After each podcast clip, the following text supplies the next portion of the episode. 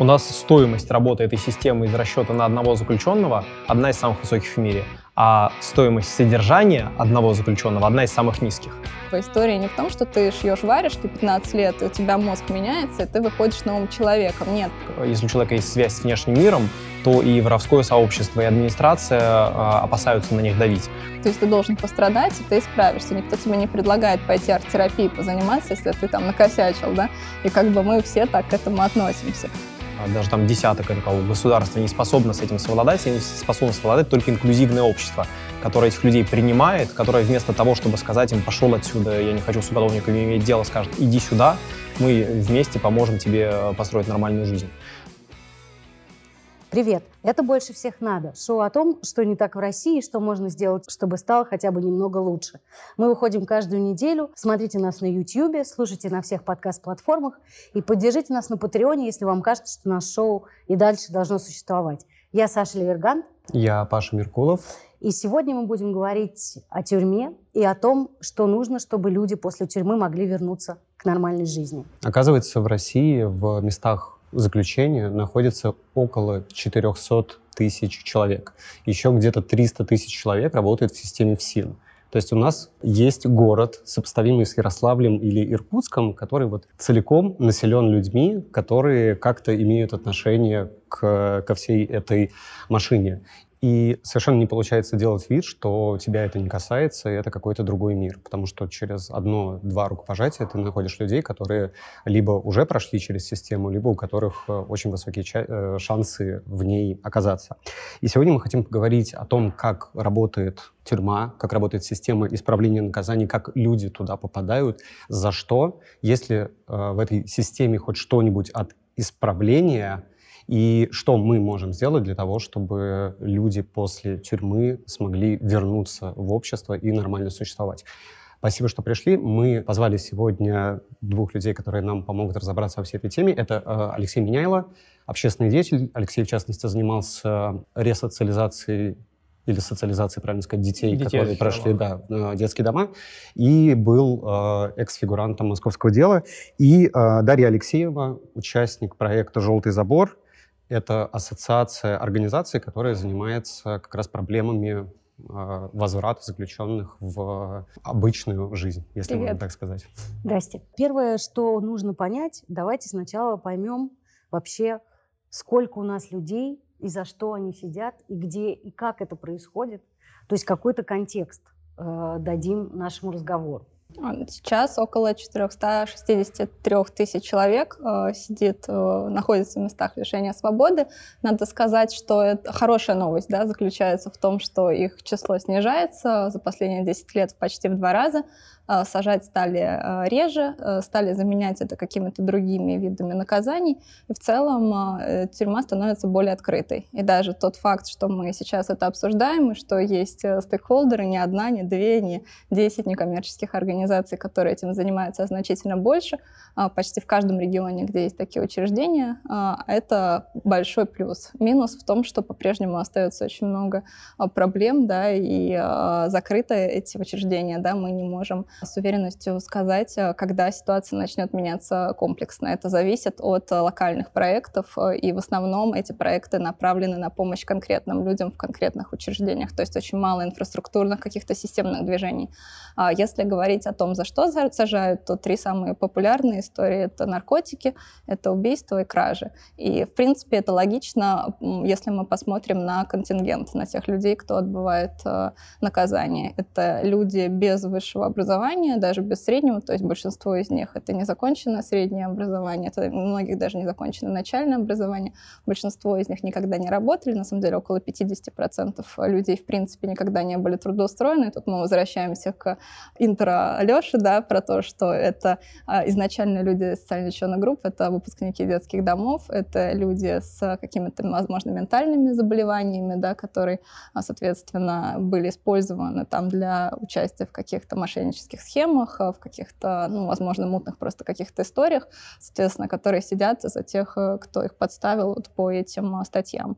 И понятно, что не имея опыта никакого предыдущего успешного работания, находясь в каком-то ну, адекватном круге общения, шанс вернуться в нормальную среду для этих людей ничтожно мал. Поэтому почти 60% из них возвращаются повторно и повторно, то есть у нас больше 60% это уровень рецидивизма, когда человек, не имея никакого другого пути, снова оказывается в местах лишения свободы, и эта история повторяется. Я, я бы добавил, что важно, почему человеку некуда вернуться, э, потому что многие, кто туда попадает, это молодые люди.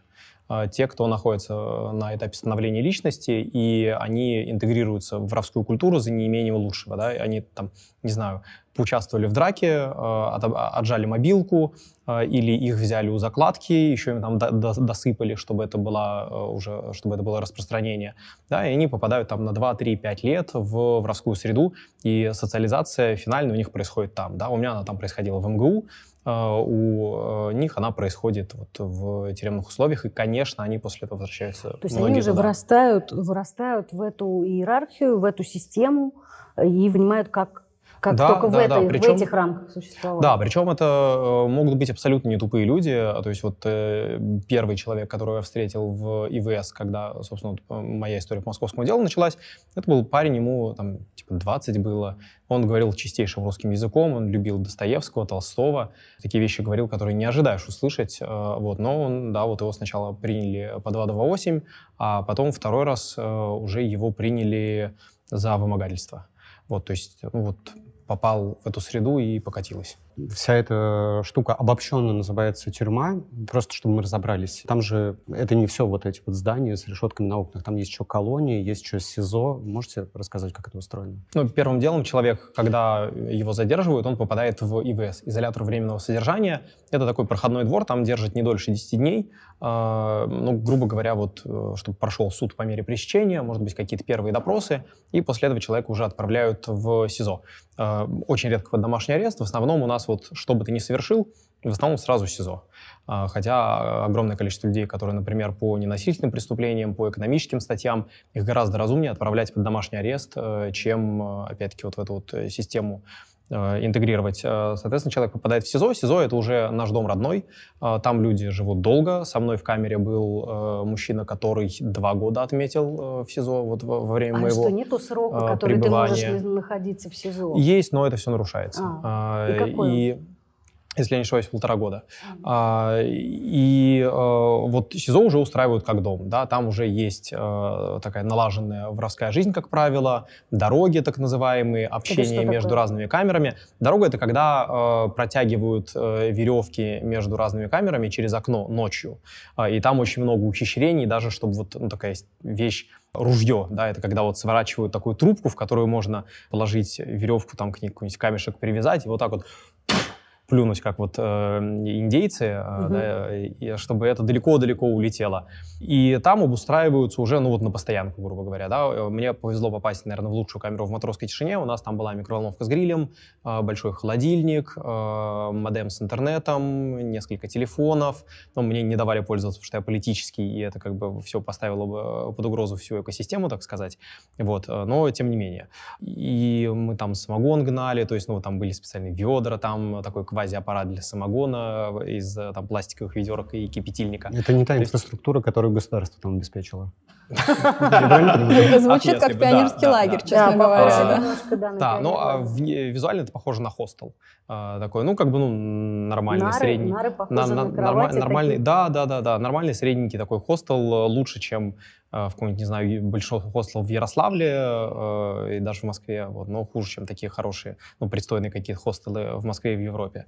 Э, и, соответственно, из СИЗО у человека э, есть э, либо путь на свободу, в основном потому, что он в СИЗО отмотал весь срок. То есть э, э оправдательных приговоров э, в России 0,3% или 0,7%, то есть меньше 1% mm, по уголовным короче, делам. Самый, да. самый а, и поэтому главный способ выйти из СИЗО на свободу — это что ты уже отмотал весь срок, срок, находясь в СИЗО. А в СИЗО день засчитывается за полтора, если тебе э, дают не строгий режим. А, соответственно, дальше можно уехать в колонию строгого режима, а, можно уехать э, просто в колонию или в колонию поселения. Это самый э, облегченный режим. А, вот это такие ну, вот основные пути. А вот эта вот история с домашним арестом, то, про что вы начали говорить, это как раз тоже могла бы быть один из типов послаблений э, в работе этой системы, да, если бы большее количество людей отправляли под домашний арест. Да. То есть э, какие-то статьи просто могли бы считаться сразу под домашний арест, что отправлять. Например, какие? Экономические, да? Экономические. Большая часть ненасильственных преступлений. Э, и вообще те случаи, когда обвиняемый не может э, давить на свидетелей или на следствие. То есть сейчас у нас по факту э, есть стандартная формулировка, что может скрыться от правосудия, либо оказать давление на свидетелей следствия. При том, что там, не знаю, девочки какие-нибудь, например, да, а там, э, ну вот как, или там какие-нибудь молодые люди, ну вот типа меня, да, а свидетели следствия — это силовики. Такие вот все там в бронежилетах, в шлемах, ну такие здоровые, 100 э, кило весом. Вот. Э, и это судьи всегда проглатывают, э, да, там никто не спорит с тем, что может оказываться давление. Или стрики, например, как по ингушскому делу, да, им вот продлевают там аксакалы ингушские, им продлевают арест, потому что, значит, могут скрыться или оказывать давление на следствие. Mm, да, скрыться аксакал может, конечно. Да. По формам хотелось бы добавить, что сейчас появилась новая форма, называется исправительный центр. Это такая история, которая призвана вообще-то как раз социализировать и облегчать условия для... А что это такое? А, это учреждение, которое сейчас пилотно, так скажем, экспериментально работает. Идея в том, что люди, которые там пребывают, их либо перемещают туда за хорошее поведение, либо а, ну, понимание, что статья изначально была какая-то легкая, да, и в чем там главный э, плюс? В том, что они могут выходить и искать работу на открытом рынке труда. То есть они а, могут перемещаться по городу, ходить на собеседование. Вот как раз к нам в Костроме так люди приходят трудоустраиваться, да, и если у них это успешно получается, да, они платят э, исправительному центру, по сути, компенсируя свое проживание и питание, но их уже никто не ограничивает одним ротом, да, или у них есть нормальный трудовой договор, который идет в стаж, отпуск, пенсия копится. Ну, то есть вполне себе нормальные условия, плюс они могут рассчитывать рассчитывать ну, на то, что они останутся работать в этой организации. К сожалению, работодатели очень мало на такое смотрят, хотя, на мой взгляд, как работодателям, для меня это странно, потому что найти человека, мужчину, да, на какой-то, скажем, линейную позицию, типа грузчик, не пьющего, который стабильно находится в одном месте, которого устраивает зарплата, потому что он понимает, что альтернатива — это лесопилка и ЖКХ, там, например, где будет еще меньше, и который никуда в ближайшие несколько лет не денется, для работодателя это идеальная вообще кандидатура, ну, как бы, да? кандидатура, да, но а, почему почему-то и исправительные центры в этом смысле HR свою компетенцию плохо выполняют для того, чтобы помогать а, а, людям искать работу. И сами а, заключенные тоже не всегда могут найти легко себе работу, потому что есть некоторые дополнительные обязательства как, всякие. Как часто появляются всякие смягчения в этой сфере? Вот вы говорите, что вот появилась новая форма. Вы говорите, что там по каким-то преступлениям людей отправляют под домашний арест. То есть происходит какое-то смягчение. Вы вначале тоже про это сказали, что вроде бы как угу. смягчение происходит. Но мне кажется, это как-то не настолько заметно или просто не особенно про это пишут, или это просто внутренняя такая закрытая система, что ты про это толком и не узнаешь? Мне кажется, система закрытая, тяжелая, что как бы сейчас общественники топят про то, что управлять ей должны не силовики, да, соответственно, менеджеры. гражданские, да, менеджеры, да, что она должна быть более эффективной, но столько там вот странных всяких стейкхолдеров, которые, казалось бы, тормозят логичные процессы, которые бы повысили эффективность, снизили бы нагрузки, что это ну, не всегда даже вопрос ну, какого-то большого брата, который управляет и по каким-то причинам делает закрыто, а просто огромный набор всяких разных интересов, э, ну, вплоть до компаний, которые являются бенефициарами вот, вот той экономики, например, которая сложилась. Да, и, магазин. Да, да, да, или там, не знаю, условно, какие-то криминальные группы, которым выгодно продолжение в каком-то формате сотрудничества сотрудничества. Ну и потом это очень ригидная система, да. все-таки она такая огромная. Я не соглашусь. Почему? А, это не вопрос в огромности этой системы, это вопрос в приоритетах. А приоритеты а, — это вопрос того, как, в принципе, политическая система в России устроена. То есть вот сейчас недавно приняли законопроект о декриминализации когда, знаете, там врач что-то потерял, да, там какое-то да, обезболивающее, да, да, да. Угу. 10 лет общество добивалось этого, 10 лет. А, это можно было сделать за год, если бы была нормальная система обратной связи, избранные депутаты, нормальный избранный президент и все остальное. Здесь ровно та же проблема. Чтобы получить какие-то крохотуличные изменения, приходится работать годами, и количество сил, которые приходится вкладывать, совершенно непропорционально именно из-за того, что политическая система работает плохо. Как только политическая система начнет работать хорошо, эти изменения будут происходить гораздо быстрее. По сути, нет никаких непреодолимых препятствий для того, чтобы вот эти вот исправительные центры, например, делали в коллабе с э, Kelly Services или э, с кем-нибудь еще. По сути, ну нету. А, огромное количество людей в крупных корпорациях, а, интеллектуальных волонтеров а, легко вливаются а, как именно, как, именно как корпоративные волонтеры, а, легко вливаются в такие вещи. У нас вот на моей избирательной кампании 70 интеллектуальных волонтеров работали. Но одно и... дело в избирательной кампании участвовать, а другое дело помогать. Смотрите, в избирательной кампании участвовать опасно. Люди чувствуют эту угрозу. А, как бы HR помогать э, дистанционно исправительному центру в Костроме, когда государство это разрешило, никакой опасности нет. Mm. И люди ездят в детские дома, и вот, в частности, вот в нашем проекте огромное количество волонтеров в детские дома ездило работать с детьми, убирают мусор, то есть с самыми разными, да, там в дома престарелых приезжают, в ПНИ, то есть много самой разной работы волонтеры и обычные корпоративные делают, и здесь тоже ну, нет серьезных преград ну, тех, которые ну, невозможно ну, кроме, преодолеть. Кроме закрытости кроме, системы. Кроме политической воли. А закрытость системы — это вопрос политической воли. Давайте, э, чтобы до конца разобраться с э, системой, еще один вопрос. Она хоть как-нибудь направлена на исправление людей и э, возврат их к нормальной жизни? Там есть внутри какие-то инструменты для этого? Есть школа освобождения, так называемая. Это, это? некий спецкурс, который проходят люди, которые готовятся к освобождению. Как правило, там за полгода тебя начинают пичкать всякими ценными знаниями о том, что такое смартфон, что такое госуслуги. А, при этом а, я не могу назвать ну, название учреждений, чтобы никого не поставить, но к нам, как НКО, например, обращаются с просьбой «придите к нам и прочитайте какой-нибудь семинар про трудоустройство». И вот я, значит, представляю в этот момент себя, читающий семинар там 50 мужчинам, да, которые готовятся к освобождению в городе, условно, там, Нижний Новгород. Но это бессмысленно, да, то есть это должны быть специально разработанные методологами, образованцами, курсы там, да, да, какие-то курсы. А, это должна быть система мотивации, потому что, в, опять же, в других странах не всегда труд освобождает, да, как бы история не в том, что ты шьешь варежки 15 лет, и у тебя мозг меняется, и ты выходишь новым человеком. Нет, то есть у тебя, ну, другие мотивации для кого-то образование образования будет больше мотивация, для кого-то действительно возможность какой-то прикладной истории научиться. Там, у меня, например, а, моего приемного сына прекрасно научили а, работать на сварке, да, как бы вот он вышел, умеет розу сделать из э, там стали, да, ну как бы для него это было любопытно и как-то его активизировало там нейронные связи, да, и мне кажется, что э, программы таким образом, да, должны быть, должен быть тендер между НКО, вот э, к анализу, да, международного опыта. Мы разговаривали с одной британской НКО, которая учит программированию людей в тюрьме, причем без интернета, просто вот на а тренажерах. Как? На тренажерах а. тесты они заполняют и так далее. Вот, причем, например, они учат только избранные целевые группы, например, людей, которые попали по статье насилия сексуальное, никто ни к чему не учит, потому что, во-первых, надо держать отдельно от всех остальных, во-вторых, а, есть шанс, что они вернутся снова, и это нецелесообразно. То есть там даже есть ну, высокий шанс, что они снова сядут. Ну, то есть они да. априори их лишают, на самом деле, да, э, да. возможности возможности да. исправиться. И То это, есть это, это как так, бы да, очень но... вредно, по-моему. Абсолютно. Но это в том числе вопрос приоритета. Когда ты не можешь помочь всем, тебе приходится выбирать, кому помогать. Но а, я, и... я при этом прошу прощения. Не, я, я понимаю. Нет, нет, я просто не понимаю, почему ты не можешь помочь всем. Ну, у тебя 400 человек, допустим, сидит.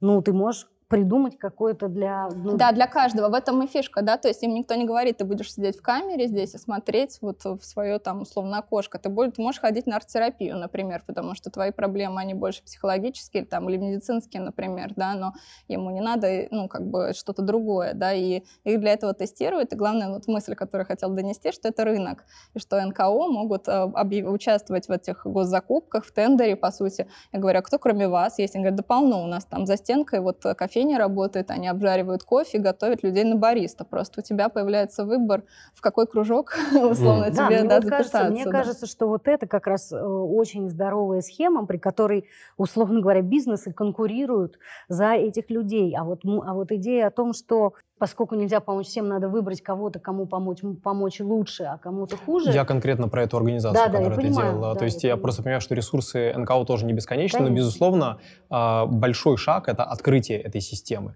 Она сейчас а, работает на закрытие, на то, чтобы не выпустить никакую информацию. Это ну, непонятно, чем это ценно, во-первых. А во-вторых, конечно, э, тогда возможно только симуляция исправления. А, Потому что, как, как вообще в целом общий мировой тренд э, — это увеличение доли некоммерческих организаций в ВВП. В США это порядка 10%, в разных странах Европы это порядка 4-5%, у нас 1%. Вот если эту систему открыть, если туда пустить и НКО, и социально ориентированные бизнесы, ситуация начнет меняться гораздо быстрее, э, именно потому что ну, такое взаимопроникновение и реальная какая-то социализация. Не э, вот этот вот спецкурс, э, сейчас мы вас научим, как жить на воле, там, смартфоном пользоваться, да умеют там все смартфоном пользоваться, а а именно, чтобы люди включались в реальную жизнь. Что касается- И я, Да. да, прости, я э, здесь подхвачу. И, насколько понимаю, а, это еще и, э, кроме того, что это просто звучит как более здоровая идея, это еще экономически более целесообразно, потому что сейчас тюремная система — это просто нагрузка для бюджета, и, ну, то есть там кто-то отшивает табуретки какие-то вай- какие-то ватники и табуретки, но ну, просто это черная дыра, куда отправляются деньги. Если туда интегрировать э, компании, которые там будут набирать кадры, которые будут предоставлять рабочие места, это будет лучше на круг всем. Безусловно. У нас э, стоимость работы этой системы из расчета на одного заключенного одна из самых высоких в мире, а стоимость содержания одного заключенного одна из самых низких. Да, то есть деньги, которые непосредственно доходят до сидельца, очень маленькие, деньги, которые всего в этой системе крутятся, очень большие, при том, что а, на самом деле как бы, система, по идее, должна бы зарабатывать. Да, ну, есть, например, ФСИН-магазин, а, да, но там очень мутно все устроено, а, огромное количество заказов в этом ФСИН- ФСИН-магазине, потому что это монополист. Но куда деваются эти деньги, не вполне понятно.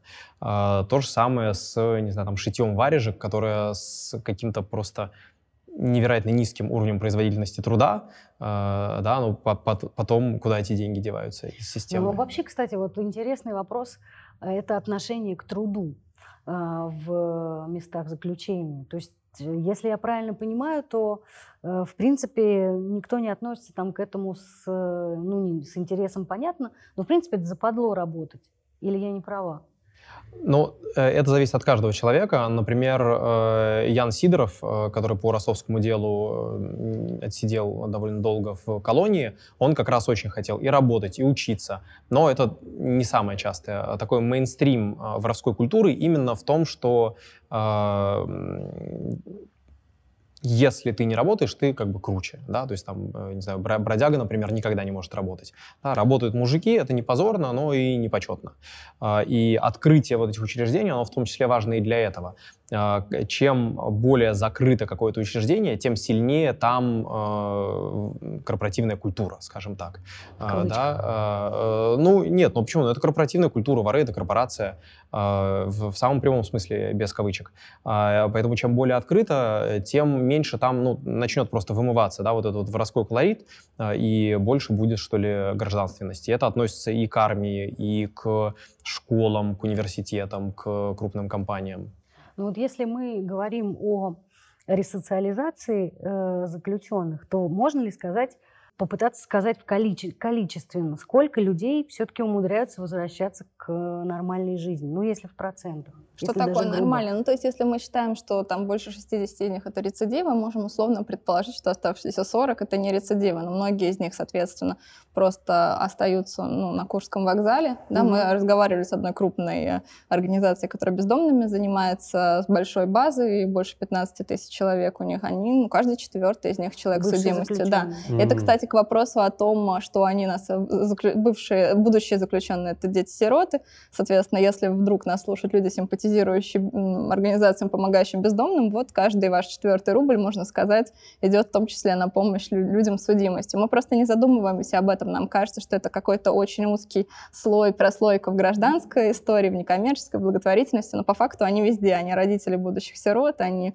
э, дети тех, кто находится в домах престарелых. Как бы это все, ну, как замешано женщина, да, и вот Да, с друг с кровью, да, связано, да. И вот из этих оставшихся 40%, кто не сел, ну, наверняка многие из них э, бездомные, кто-то из них уехал в работные дома, где тоже очень сомнительно устроены трудовые отношения, да, и люди получают сосиску, вареное яйцо и 300 рублей в день на сигареты, работая на стройках, э, э, разгружая мусоровозы. Ну, как бы, э, это, ли качество жизни? Да, ну, наверняка нет, но мы, с другой стороны, сейчас и не выявим критериев качества, некачества, да, и Ну Вот как Но раз тем не менее понятно, что все равно картины печальные. и Вот этот вот э, порочный круг разорвать можно только открытостью, потому что только инклюзивный об- ни, ни- ни одна НКО, а, даже там десяток НКО, государство не способно с этим совладать, с этим способно совладать только инклюзивное общество, которое этих людей принимает, которое вместо того, чтобы сказать им, пошел отсюда, я не хочу с уголовниками иметь дело, скажет, иди сюда, мы вместе поможем тебе э, построить нормальную жизнь.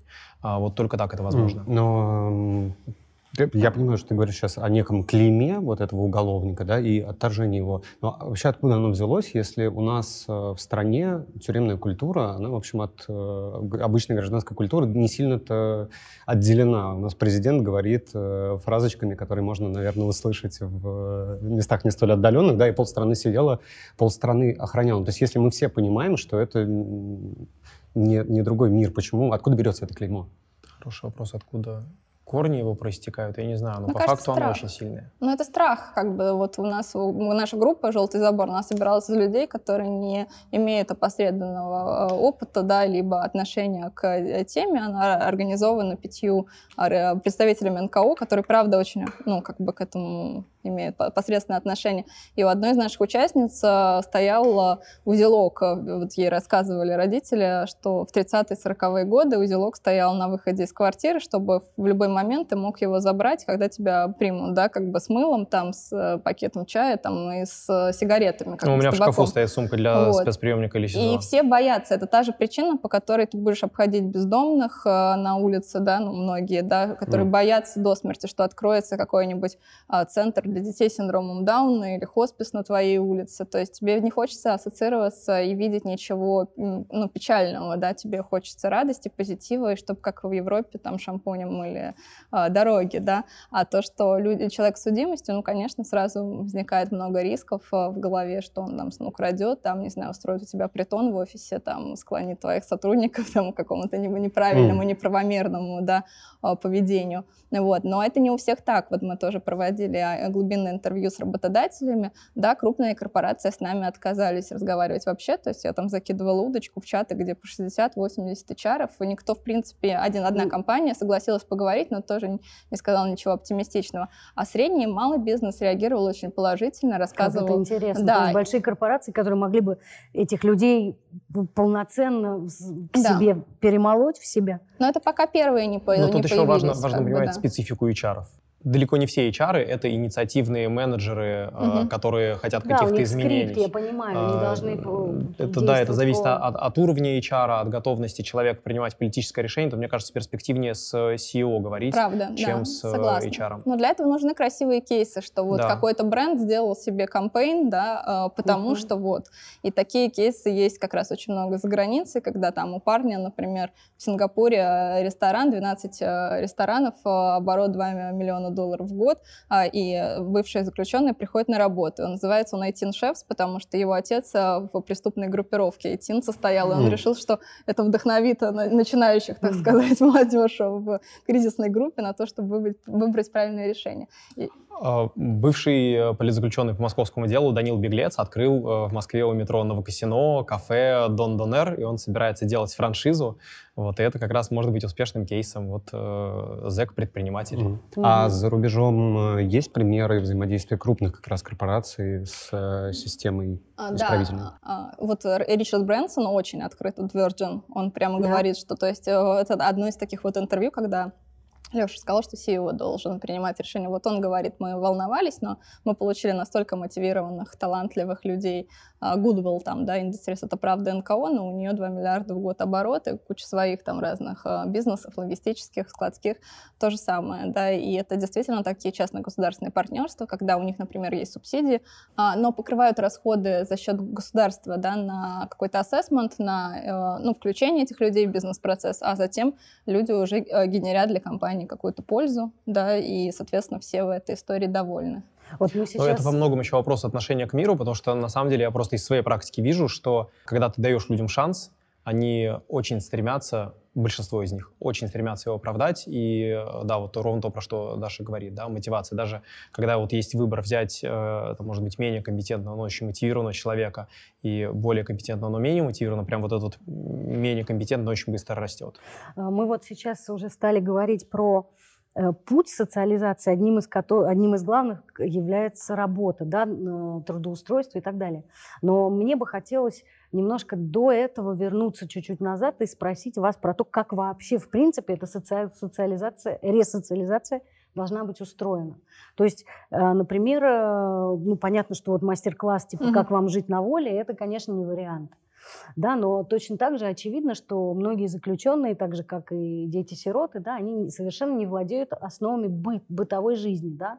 Как оплачивать счета, как, как идти в магазин. Я думаю, как- что с этим все с этим нормально. нет как раз, проблем. да, да. Заключенные закупаются во всем магазине, в этом смысле с, э, э, с заказом доставки, например, у них проблем никаких нет. Мгм. И это же на обычный магазин тоже перекладывается, да, все бытовые вещи зэки делают сами, Мгм. поэтому тоже проблемы, как у детей из детских домов, что они заваривают чай и удивляются, что он не сладкий, потому что в детском доме это всегда сладкий был, да.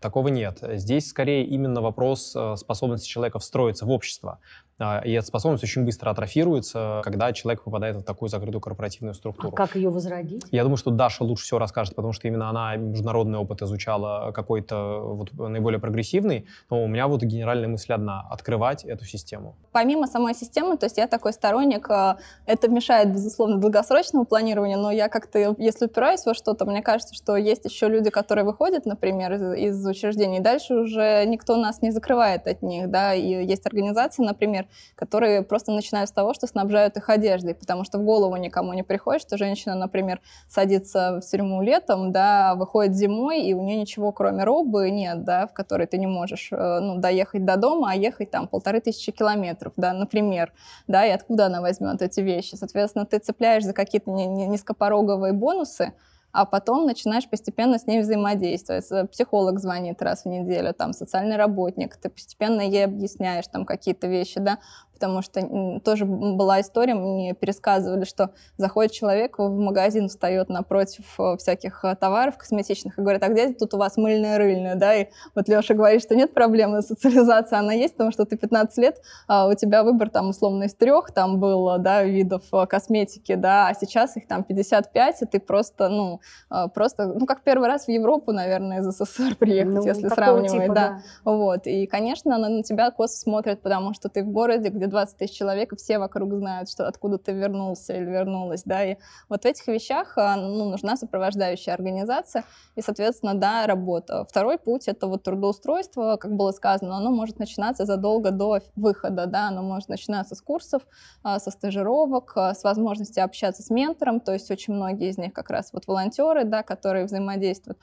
Тоже есть статистика о том, что чем чаще контакты с внешней средой, пока человек находится в учреждении, чем, тем выше его шанс на ресоциализацию, на снижение рецидива, да, то есть неважно, там, к нему батюшка приходит, жена ему пишет, э, ну, там, или, или это волонтер какой-то, да, это не Чтобы я имеет ни разу не слышала э, какого-нибудь клича, чтобы интеллектуальные волонтеры могли бы хотя бы онлайн какой-то информацией А нас- своей поделиться с заключенными. Вот у нас волонтерский проект, да, мы как «Желтый забор», мы как бы его делали просто как волонтеры в свободное время, и каждый раз, когда мы где-то об этом говорили, каждый раз вставал какой-то человек э, в комнате и говорил, я хочу к вам присоединиться. У нас Серьезно? Да, у нас вот была история, когда обедали в кафе «Огурцы», как раз Маша Грекова в Питере его сделала, инклюзивное кафе.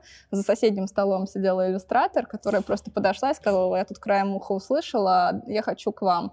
Каждый мой пост в Фейсбуке, я пишу там раз в три дня, но каждый мой пост про эту тему сопровождается а, запросами с от внешних людей. Я хочу помочь там попереводить тексты, сделать что-то социальное руками.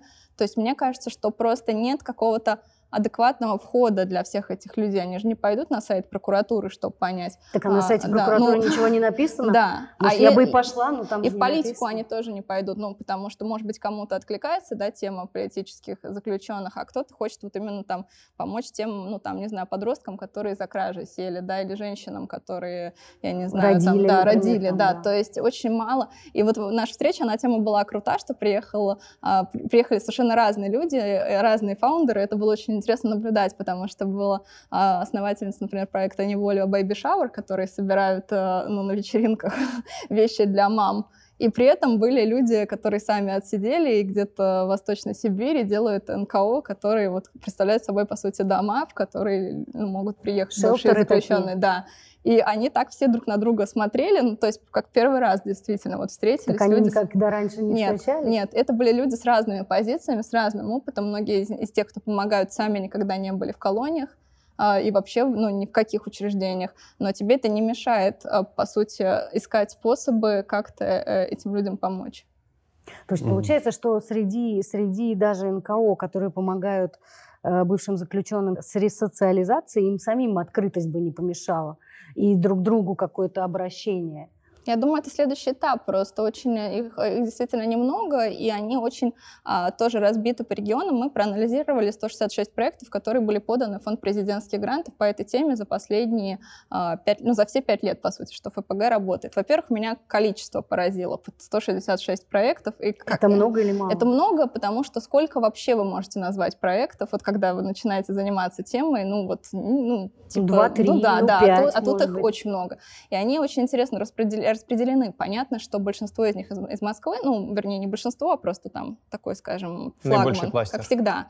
А дальше они распределены ровно по тем регионам, Где где, есть сидит- э, тюремно- где колонии. Да, с высоким тюремным населением. О чем это говорит? Что это проекты локальные, соответственно, они и не будут друг друга знать, потому что там Татарстан и Якутия. Вот где им надо встретиться, чтобы обменяться лучшими практиками? А при этом, а при этом проблемы-то у них общие. Да.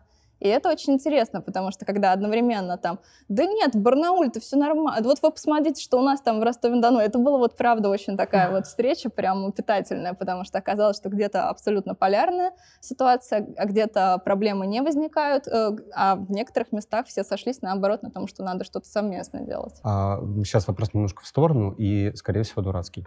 АУЕ, воровская культура и вот это вот все романтично, блатное искусство, насколько оно может порождать э, как бы население тюрем снова? Ну, условно говоря, есть э, представление о тюрьме и о воровской культуре как о неком социальном лифте, наравне, там, не знаю, с армией и с чем-то еще.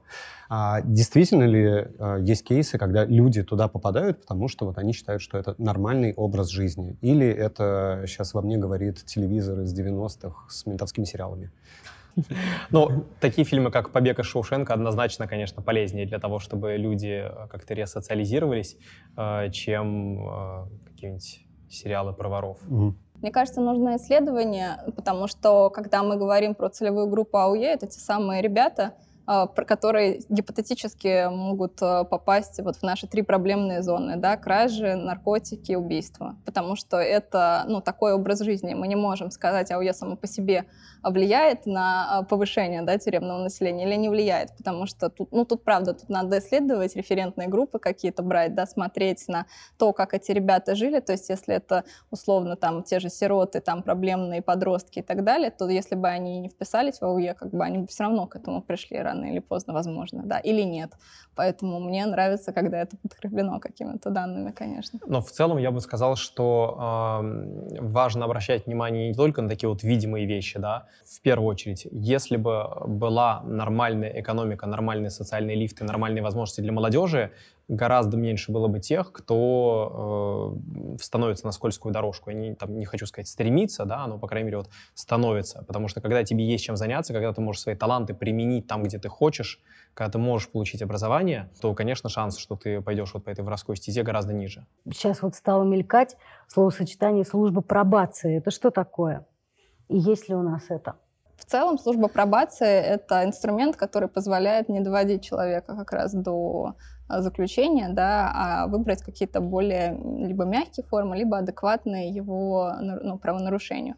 Вот. Это то, что подразумевается как раз реформой, которая сейчас проводится, и то, что должно, по идее, а, снизить и количество людей, которые находятся в тюрьмах, и обеспечить некоторую такую адекватную адекватное возмездие, я бы сказала, за э, те ужасы, которые нас совершили. Конечно, вот в, в Европе это работает лучше, а у нас это большой вопрос, потому что это ставит ну, не под угрозу, а некоторым образом трансформирует вообще то, как мы в России определяем что есть наказание. Потому что вот я убеждена, что если бы вы провели интервью на улице и спросили людей, почему люди должны сидеть в тюрьме, там большинство бы сказали, потому что надо наказать, а не потому что надо исправить, потому что у нас у и нас в целом... наказательная да, система. Да, да, и она с детства у нас такая, родители наказывают, они, ну как бы как, они ставят в угол, они там лишают чего-то. То есть ты должен пострадать, и ты исправишься. Никто тебе не предлагает пойти арт-терапией позаниматься, если ты там накосячил, да, и как бы мы все так к этому относимся.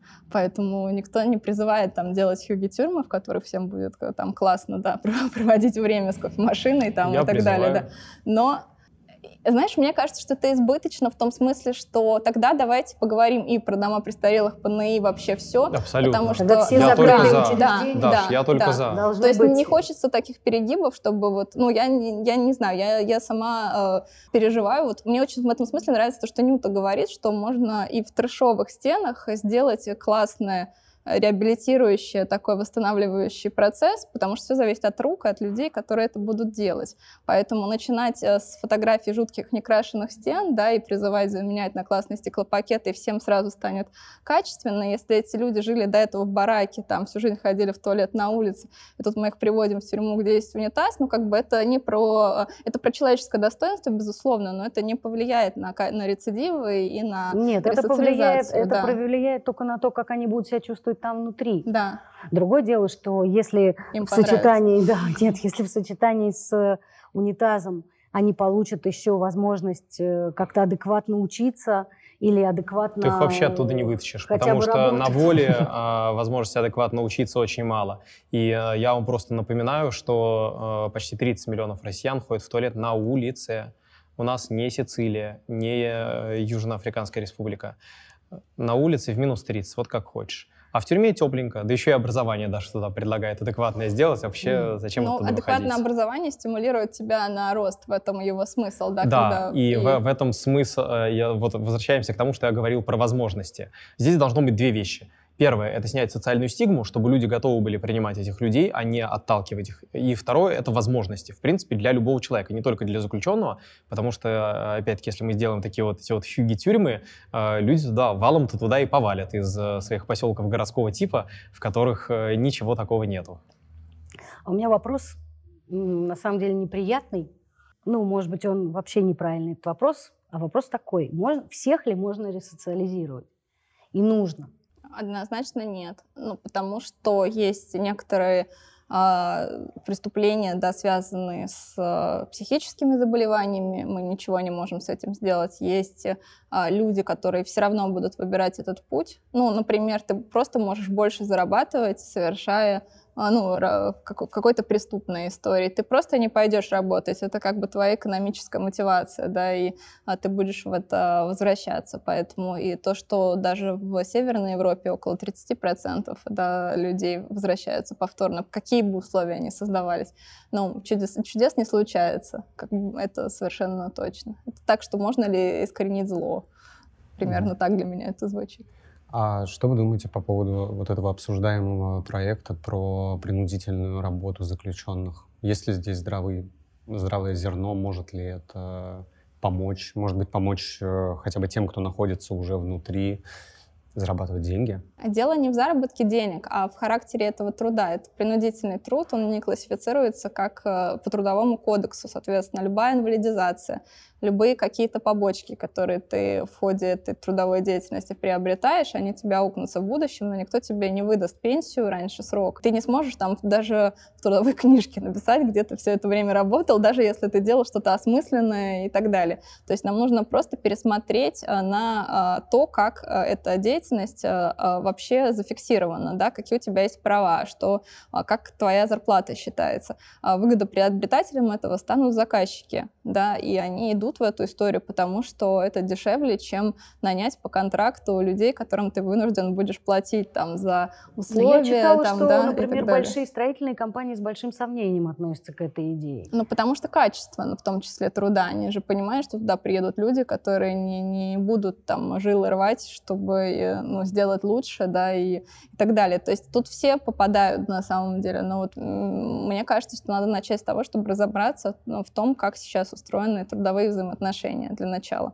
И тогда это может повышать, ну, повлиять на мотивацию, потому что люди, у которых, ну, женщины в частности, у которых дети, например, дома, да, или тут уже рядом, они заинтересованы зарабатывать больше, они бы шли работать, но если бы они получали не 200 рублей в месяц, не 400, а какие-то адекватные деньги, которые они могли бы откладывать или прямо там как-то повышать а, качество своей жизни.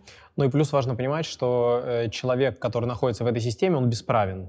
А, и э, такая вот, ну, я не знаю, возможность, невозможность, да, это дополнительное средство манипулировать человеком, который внутри системы находится. То есть он, допустим, не хочет работать, да, а его заставляют. А, и через это добиваются там от него какого-то изменения поведения а, нужного, там склоняют к сотрудничеству, например.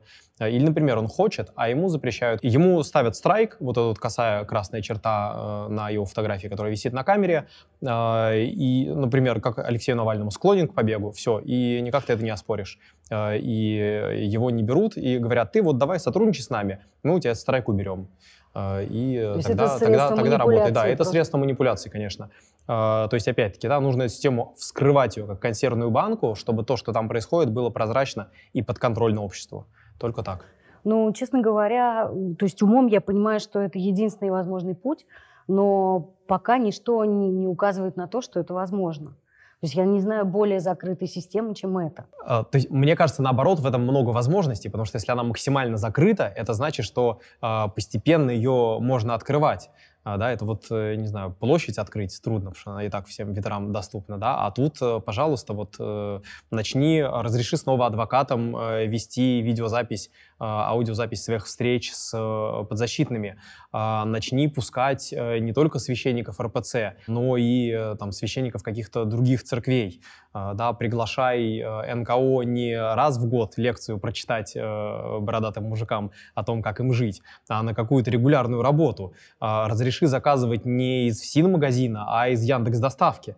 А, вот э, огромное количество всего, что вот так вот можно сделать, просто политическая воля нужна. А политической воли нет, потому что, во-первых, это неинтересно, а во-вторых, э, колоссальные ресурсы там сосредоточены, которыми делиться никто не хочет. А вот э, ваш э, забор желтый, угу. э, вот вы ассоциация, вы объединились, несколько организаций, которые занимаются этой темой. Вы будете какими-то совместными усилиями пытаться туда протыриться? Смотрите, во-первых, э, я бы не назвала это ассоциацией, то есть ассоциация может стать финальная какая-то цель, да, сейчас это объединение неформальное, которое нам позволяет по-разному на эту тему смотреть. И там есть и работодатели, и исследователи, и журналисты, которые посвятили там э, часть своей карьеры тому, чтобы и экономисты, и НКО. А, и когда мы, мы сделали э, в рамках упражнения такую штуку, карта стейкхолдеров, когда ты просмотришь на всех, кто участвует в теме а, вокруг ФСИН, и оказалось, что большинство нас находится в квадрате, который называется «очень заинтересованные, но не имеющие никакой власти». И это правда, потому что все НКО в России очень заинтересованы, очень горячие, так же, как и журналисты, так же, как и работодатели. Но не можем мы а, повлиять сейчас на, на те вопросы, которые а, Леша, вот, например, озвучил. Поэтому я бы начала с другого. Я как-то всегда склонна в себе искать ответы на вопросы.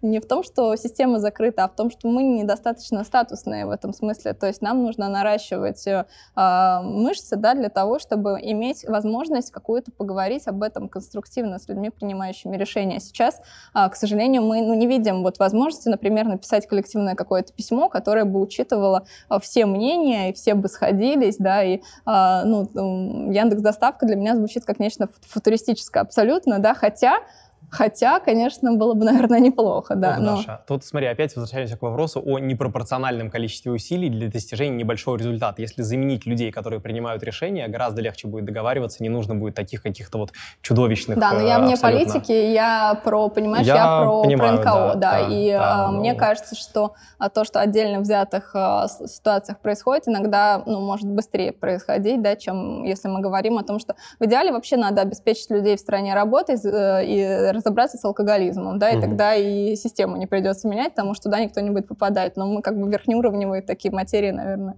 нет смысла А если мы, если мы опустимся, наоборот, на самый нижний уровень, то есть на самый э, бытовой уровень меня, вас, Паши, ну, то есть обычных людей, что можно делать э, каждому из нас, чтобы эту систему как-то Можно немножко... на- да, начать с э, самого начала. А, Какие действия можно предпринять для того, чтобы люди по минимуму попадали в эту систему, где может быть простое гражданское участие? Ну вот, например, а, меня регулярно останавливают в метро и просят быть понятым. Могу ли я здесь как-то помочь э, этому бедняге? Ну, честно, исполняя обязанности понятого, несомненно, да. Следить, чтобы никто ничего ему не подбросил, например. Какие-то еще, может быть, инициативы? Ну вот, э, например, насколько я понимаю, на арестанты 212 Но арестанты 212 уже на этапе, когда человек все-таки попадает в эту систему. А, по- Про это мы попозже э, поговорим. М, Я бы сказал, что каждый, кто вносит вклад в образование и в экономическое развитие, уже вот эту вот воронку, да, горло этой воронки уже немного сужает. А, Того, кто не выталкивает э, за борт человека, который не всем устраивает, да, что там, если вы даете там второй, третий шанс, помогаете человеку, возможно, который не на 100% да, там с чем-то справляется, но вы ему помогаете с этим справиться, а, то уже это снова да, уменьшение горла вот этой воронки. А, Потому что если вы его выталкиваете, э, он ну, с большим количеством шансов туда попадет. А, Да, э, любая какая-то работа с молодежью, ну, нормальная, да, а не пропаганда э, тупорылая, связанная с э, наркотическими веществами. А, и в том числе работа общества по декриминализации э, наркопотребления, особенно связанного с, э, ну, точнее, не особенно, а связанного с легкими наркотиками, например, да, тоже очень сильно это горло, э, горлышко сузит, потому что огромное количество людей — это просто э, люди, которых приняли у закладки с, э, в общем-то, не- небольшой дозой, и которым докинули э, до такой дозы, чтобы можно было получить палку, и э, их, собственно, оформляют. Я с такими сталкивался э, в СИЗО.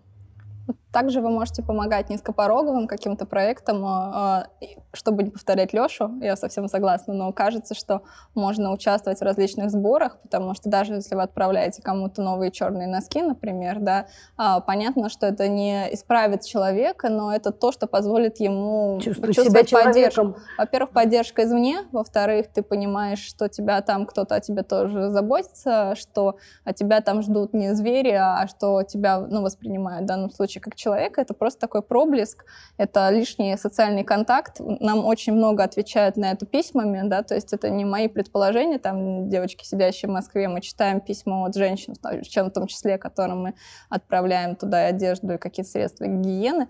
Это правда э, про то, что от нас не требует очень много, ну и в остальном хочется поддержать, помогать организациям, которые, а, ну, в частности, проект «Учитель России», например, который обучает детей в кризисных, э, ну, в тех регионах, где качество образования может быть ниже, да, или в тех школах, где это происходит. Вот, вот он прямой путь, да, как раз к криминальному или там такому сомнительному будущему, а здесь появляется шанс что-то изменить.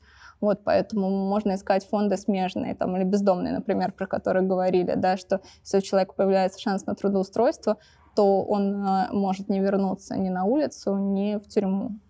А при этом, э, вот я пр- продолжу просто тему писем, что может показаться, что это какая-то ерунда, ничего не значит. Да, причем э, важно сказать, что э, м, на самом деле вот открытки, письма, которые получают заключенные, они колоссальное значение для них э, имеют и с точки зрения безопасности, потому что если, человек, если у человека есть связь с внешним миром, то и воровское сообщество, и администрация а, опасаются на них давить. А, и с точки зрения вообще того, что человек, опять-таки, да, инклюзия, это появляется, и это у людей сильнейший отклик вызывает. Я вам просто сейчас зачитаю письмо фигурантки дворцового дела Камилы Хайбулиной. Мы каждый месяц проводим встречи, на которых мы э, подписываем, отправляем открытки э, политарестантам. А, и вот что она ответила на, на днях э, получил. На днях получила большой конверт с открытками и пожеланиями от вас. Ваша поддержка для меня бесценна. Столько теплых слов. Растрогалась до слез. Девчонки говорят, никого так не поддерживают в камере, как меня. Когда мне приходят письма от вас, все девчонки испытывают гордость за то, что оказывается так много искренних, небезразличных людей. Я читаю ваши пожелания, а слова, которые написаны в них, дарят надежду не только мне. Поверьте, это невозможно описать словами, когда люди плачут, услышав что-то важное в простых строчках. Даже у абсолютно посторонних людей возникает ощущение нужности, что уж говорить обо мне. Бесконечно благодарю вас. В этих стенах ваши письма как святыня. То есть для нас это на самом деле какое-то совершенно небольшое усилие, а для э, людей, которые там, это настоящее сокровище. Я получаю сотни таких писем в год, э, и они вот более-менее все об одном. Написать письмо политзаключенному очень легко. Можно э, через... И обычному заключенному через, тоже? А, обычному заключенному нужно найти. А, с политзаключенными проще, потому что есть, например, бот в Телеграме «Свобод», не знаю, там, может, ссылку дать в, в описании или как-то, а, и там просто можно выбрать случайного политзаключенного, а, там есть ссылки на их истории, то есть можно понять. А вот, и в целом политзаключенный такая верхушка айсберга, и через поддержку организаций, которые работают с политзаключенными, можно постепенно снимать стигму с этой темы, потому что там, ну, более социально близкие люди, понимаете, не сразу в самое жерло ада спускаться, да, а вот так вот потихонечку, про которых точно понятно, что они нормальные, точно понятно, что они невиновные, а через это, соответственно, понять, что вообще огромное количество людей, которые там сидят, вообще-то или невиновны, или непропорционально строго наказаны. А, это такие организации, например, как э, «Арестанты дела 212», э, «Русь сидящая», это инициативные группы по другим политическим делам, по делу сети, например. Это, вот, то есть... Э, ОВД-инфо? ОВД-инфо, да, это они скорее с административно задержанными, но их адвокаты с Э, по уголовным делам э, тоже работают. Это Агора, которая правовую помощь представляет. Например, вот меня защищал адвокат от э, Агоры Алан Гамазов. И это все важно, имеет значение. Да, политзаключенные — это небольшая группа, это всего примерно тысяча человек, такая верхушка айсберга, но это та тысяча человек, которая наиболее видна в медийном пространстве, и а, благодаря этому можно как-то вот легче дестигматизировать, такая, ну, не знаю, точка входа, что ли, да? Угу. То есть, если мы говорим о воронке уже не посадок, а о воронке людей, которые работают с политзаключенными, то это одна из таких наиболее а, простых точек входа для довольно мотивированных людей.